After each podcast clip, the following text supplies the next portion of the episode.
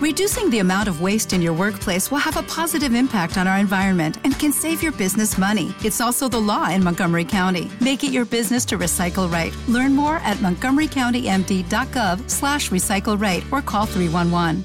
Aquí comienza Nueva Dimensión. Premium. Premium. Premium. Con Juan Gómez.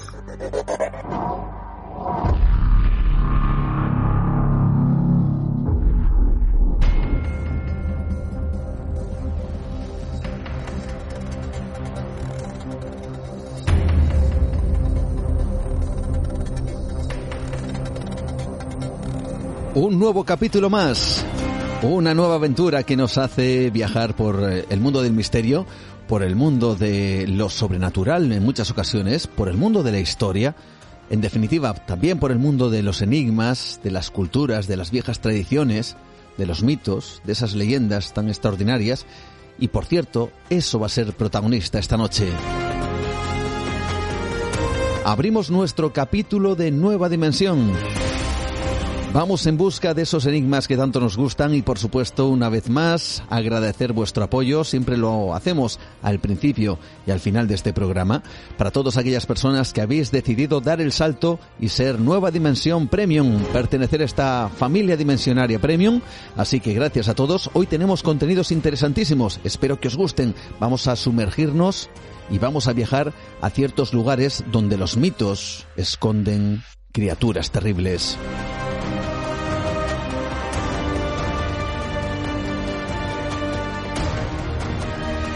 Espero que sea un viaje alucinante y que nos quedemos justamente en mitad, en el epicentro de ese misterio que nos aguarda para, y ojo, con los cascos puestos, descubrir esas historias que esta noche tenemos preparadas para vosotros. Así que arrancamos, comenzamos, nueva Dimensión Premium. Gracias a todos. Bienvenidos.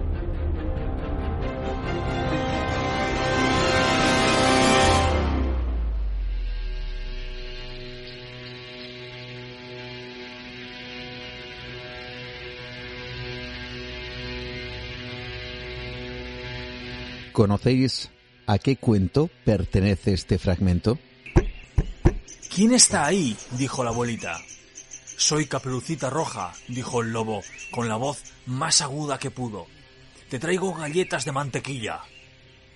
¿Qué voz tan rara tienes, Caperucita? dijo la abuelita. Yo también estoy un poco enferma, dijo el lobo. Entra entonces, no te enfríes, dijo la abuelita. Solo tienes que girar la cerradura y se abrirá.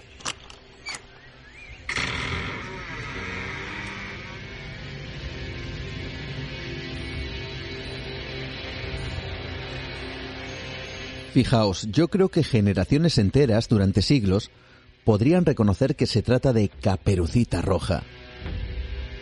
También es cierto que, como todos los cuentos, este también esconde una realidad o una base determinada. No vamos a entrar en el origen de este cuento, pero sí en la literalidad de la historia y que también conecta, yo creo, con ciertos miedos anclados desde antiguo en el ser humano.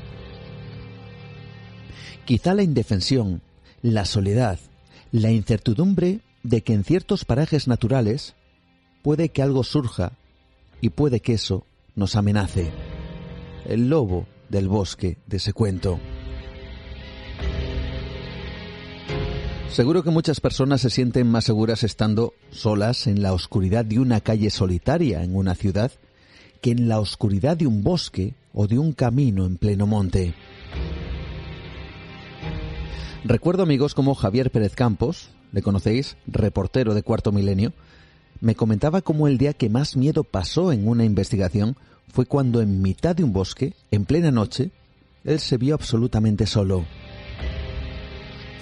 Fijaos, qué contradicción, porque probablemente en aquel bosque no hubiera nada que representara una amenaza, pero de repente, en una situación o en esa situación en donde puede que captemos nuestra debilidad ante el entorno. Quizá tener plena conciencia de que el ser humano es tremendamente vulnerable ante esa naturaleza. Y eso, él me decía, también quizá la sugestión tuvo un papel importante en ese momento, pero la idea de que algo surgiera de ese bosque, en forma de lo que sea, como ese lobo del cuento, ese pensamiento le produjo más miedo que cualquier otra cuestión que pudiera haber vivido en alguna otra de sus investigaciones.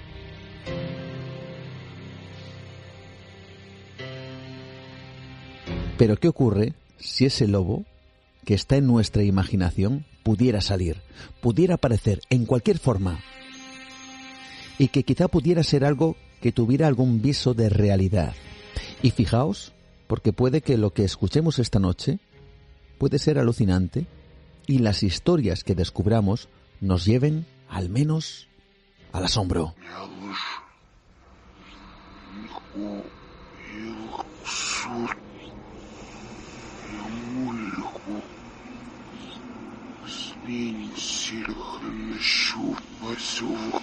Dicen que en ciertos parajes, en algunos lugares del mundo, habitan criaturas que desde luego nada tienen que ver con la fauna local. Puede que intuyáis que el misterio quizá vaya por el famoso Bigfoot o el Yeti, pero no va por ahí, sino que esta noche vamos en busca de otros seres que parecen ser tremendamente aterradores, de naturaleza tremendamente extraña y que muchas veces han quedado en los mitos de las culturas más antiguas. Veréis, para los pueblos algonquinos, que son los grupos amerindios de Norteamérica, los nativos americanos, ellos hablan de un ser llamado el Wendigo. Este ser está descrito como una especie de humanoide de aspecto bestial, de instintos caníbales.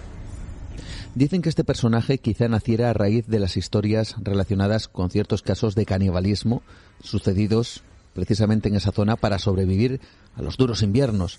Pero para muchos nativos americanos, este ser es absolutamente real. ¿Has oído hablar del Wendigo? El espíritu de los lugares solitarios. Un ser horrible que vive en el viento frío de las montañas altas. Entra en las personas cuando están débiles hambrientas. ¿De qué estás hablando, idioso? Mi tío. ¿Te está gustando este episodio? Hazte fan desde el botón Apoyar del podcast de Nivos. Elige tu aportación y podrás escuchar este y el resto de sus episodios extra. Además, ayudarás a su productor a seguir creando contenido con la misma pasión y dedicación. Hola, buenos días, mi pana. Buenos días, bienvenido a Sherwin Williams. ¡Ey! ¿Qué onda, compadre?